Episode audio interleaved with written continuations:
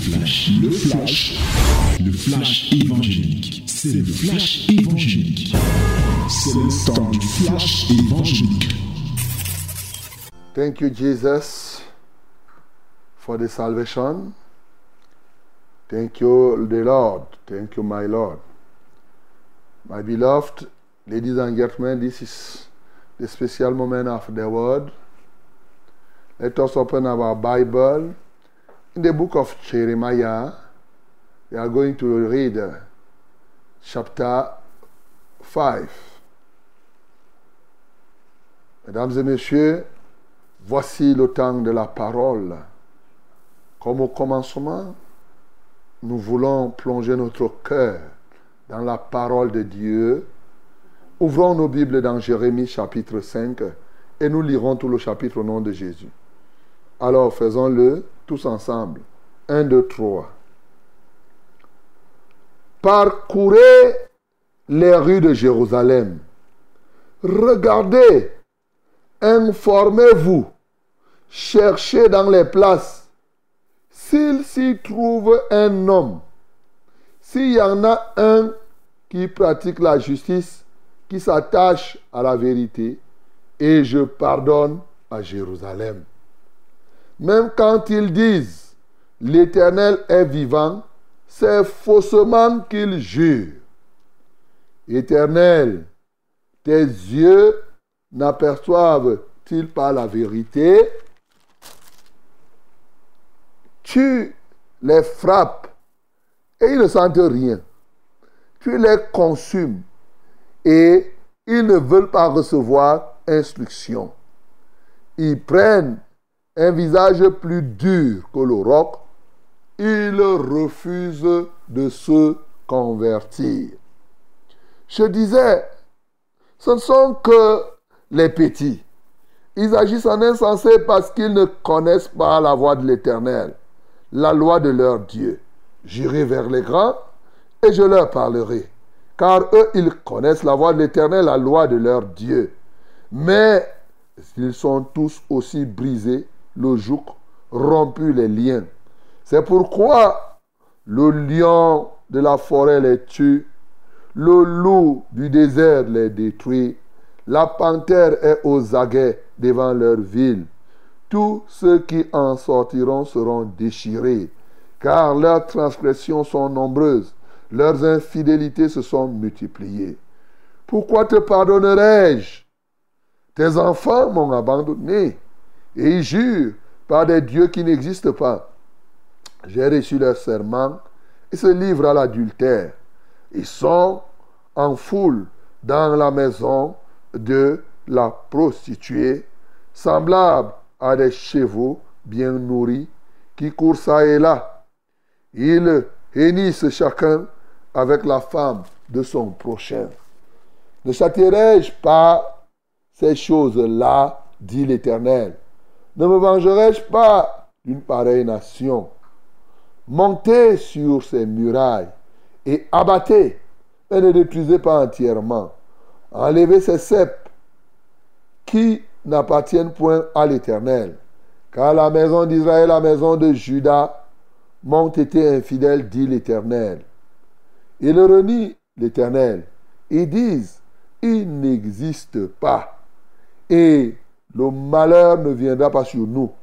Nous ne verrons ni l'épée ni la famine. Les prophètes ne sont que du vent et personne ne parle en eux qu'il leur soit fait ainsi.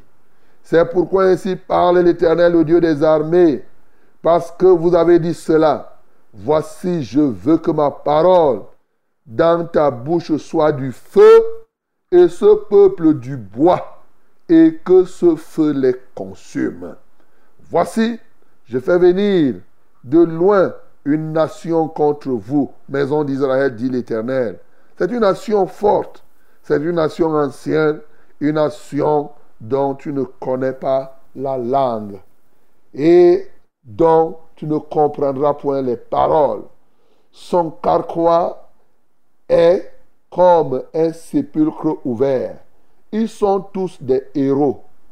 Elle dévorera ta maison et ton pain, Elle dévorera tes fils et tes filles. Elle dévorera tes brebis et tes bœufs. Elle dévorera ta vigne et ton figuier. Elle détruira par l'épée tes villes fortes dans lesquelles tu te confies. Mais en ce jour, dit l'Éternel, je ne vous détruirai pas entièrement. Si vous dites alors, pourquoi l'Éternel notre Dieu nous fait-il tout cela? Tu leur répondras, comme vous m'avez abandonné et que vous avez servi des dieux étrangers dans votre pays, ainsi vous servirez des étrangers dans un pays qui n'est pas le vôtre. Alléluia. Annoncez ceci à la maison de Jacob, publiez-le en Juda et dites, écoutez ceci, peuple insensé et qui n'a point de cœur. Ils ont des yeux et ne voient point. Ils ont des oreilles et n'entendent point. Ne me craindrez-vous pas, dit l'Éternel. Ne tremblerez-vous pas devant moi? C'est moi qui ai donné à la mer le sable pour limite limite éternelle qu'elle ne doit pas franchir. Ces flots s'agitent, mais ils sont impuissants.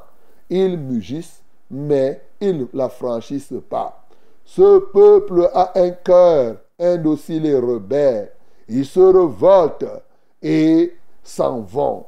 Ils ne disent pas dans leur cœur, craignons l'Éternel notre Dieu qui donne la pluie en son temps, la pluie de la première et de l'arrière-saison, et qui nous réserve les semaines destinées à la moisson. C'est à cause de vos iniquités que ces dispensations n'ont pas lieu. Ce sont vos péchés qui vous privent de ces biens, car il se trouve parmi mon peuple des méchants. Ils épient comme l'oiseleur qui dresse des pièges ils tendent des filets et prennent des hommes. Comme une cage est remplie d'oiseaux, leurs maisons sont remplies de fraude. C'est ainsi qu'ils deviennent puissants et riches. Ils s'engraissent, ils sont brillants dans bon point, ils déposent toute mesure dans le mal, ils ne défendent pas la cause, la cause de l'orphelin, et ils prospèrent et ils ne font pas droit à l'indigent. Ne châtierai-je pas ces choses-là, dit l'Éternel? Ne me vengerai-je pas d'une pareille nation? Des choses horribles, abominables se font dans le pays. Les prophètes prophétisent avec fausseté. Les sacrificateurs dominent sous leur conduite et mon peuple prend plaisir à cela. Que ferez-vous à la fin? Amen. Que feras-tu à la fin? Bien-aimé, je commence par cet interrogatoire. Vous savez, quand nous lisons le livre de Jérémie, on a commencé à comprendre le sens de son appel, sa mission. Il était question d'aller dire au peuple ce que Dieu lui dit de dire. Et c'est ce qu'il est en train de faire. Et vous voyez le message qu'il porte. Ce message qu'il portait en son temps est celui que je porte aussi vers vous en ces jours-ci, car les temps se sont écoulés, les générations sont passées, mais les cœurs des peuples sont restés les mêmes. Et c'est pourquoi après avoir suivi tout le pamphlet qu'il a fait, après avoir suivi tout ce qu'il a décrié, à la fin, il te dit, que feras-tu à la fin? Bien-aimé, je veux que tu lèves ton cœur. Il y aura une fin. Ici, par le Saint-Esprit, le prophète veut que les hommes comme toi et moi ne s'arrêtent pas à voir et à vivre seulement au jour le jour. La Bible veut, notre Dieu veut que, à un moment tu t'arrêtes, que tu te dises que un jour, virgule, il y aura la fin. Point. Et alors, que feras-tu donc à la fin? Quelle sera ta fin? Quand tu montes, tu descends, tu vas à gauche, tu vas à droite. À la fin, ça se passera comment? En pensant donc à la fin, tu peux devenir sage aujourd'hui. Car c'est selon qu'on fait son lit qu'on se couche. Tu ne peux pas penser que ta fin sera bonne si aujourd'hui tu ne prends pas les dispositions pour que ta fin soit bonne. Et nous savons du reste que mieux veut la fin d'une chose que son commencement. Par conséquent, tu peux avoir des difficultés maintenant, mon bien-aimé. Il faudrait que tu te dises, quels que soient les problèmes que je rencontre aujourd'hui, il faut que ma fin, qu'elle puisse être merveilleuse. À la fin du monde, à la fin de toutes choses, mon désir le plus ardent, c'est que, comme moi, toi aussi, tu sois sauvé, tu sois enlevé, tu te retrouves en présence de notre Seigneur Jésus-Christ pour vivre là où lui aussi il sera. Voilà pourquoi chaque matin, bien aimé, je me tiens ici. Je ne viens pas ici pour blaguer. Je ne fais pas les amusements ici. Hein. Vous ne pouvez pas vous imaginer que quelqu'un comme moi, je me lève là tous les jours, je viens ici sous la pluie, sous le soleil pour blaguer. Non. Parce que c'est tellement important. C'est très, très important que nous puissions penser à la fin. Or, cette fin-là peut être aujourd'hui. Cette fin-là pour toi peut être aujourd'hui, toi qui m'entends. Bien-aimé, ça peut être que comme nous parlons là, dans quelques minutes, ta fin arrive. Voilà pourquoi, dès maintenant, comme tu entends cette parole, sois sage. Et la sagesse, justement, comme nous ne le dirons jamais assez, commence par le fait que tu te tournes vers l'Éternel. Vous imaginez le défi que Dieu a lancé à Jérusalem à l'époque. Que ce soit à Samarie, c'est-à-dire que le peuple du nord comme du sud, il a lancé un défi. Il dit parcourez les rues de Jérusalem. Regardez, informez-vous, cherchez dans les places s'il s'y trouve un homme, s'il y en a un qui pratique la justice, qui s'attache à la vérité et je pardonne à Jérusalem. Hey, un défi.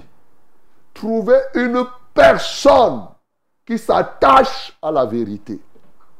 Si ce défi est lancé maintenant, il dit parcourez tout Yaoundé, parcourez tout Edea, parcourez tout Douala, parcourez tout Turin, parcourez tout Montréal, parcourez, oui, tout, je ne sais pas, Berlin, ou tout Schengen, Shanghai, Shanghai, Congo, tout ça tous les noms que vous voulez.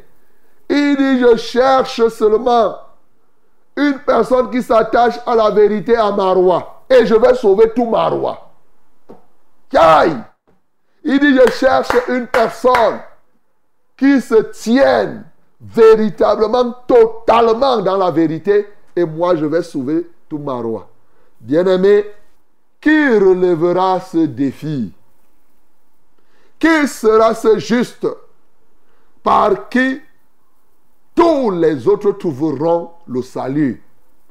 Qui sera cet homme, cette femme qui dit oui, bon voici, je suis juste. Sauve ce peuple à cause de moi. Sauve ce peuple. Judas n'a pas pu. Jérusalem n'a pas pu.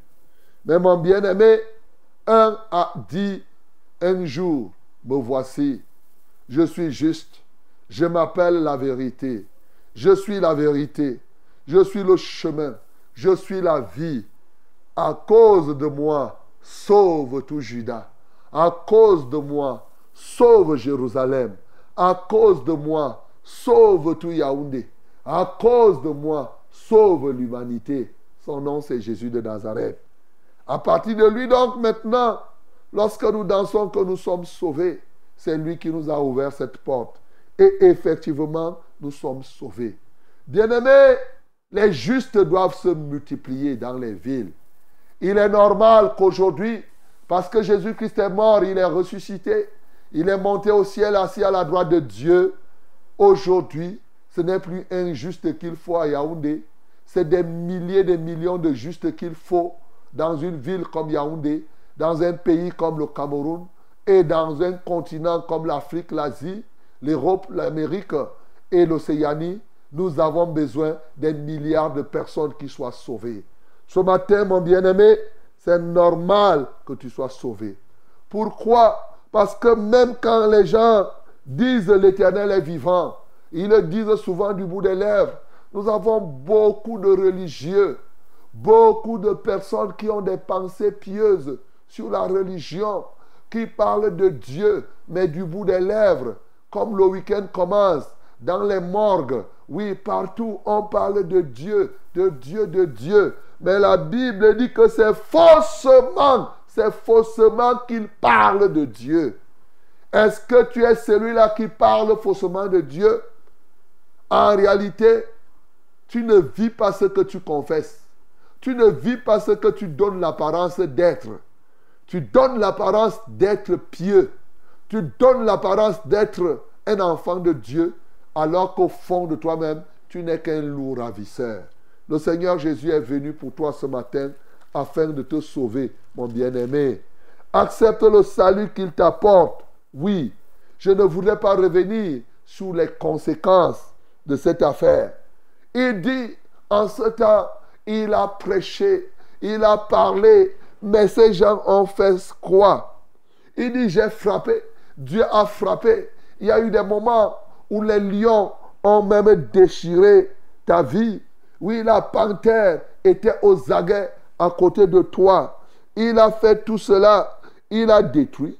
Mais la Bible dit, il refuse de se convertir. Il refuse de se convertir. Yay, mon bien-aimé. Est-ce que tu es celui-là qui refuse de te convertir?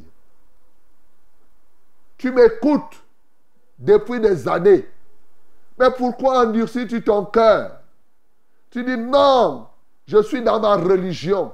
Je reste dans ma religion. Pourquoi tu refuses de te convertir? Pourquoi fais-tu l'erreur de ceci?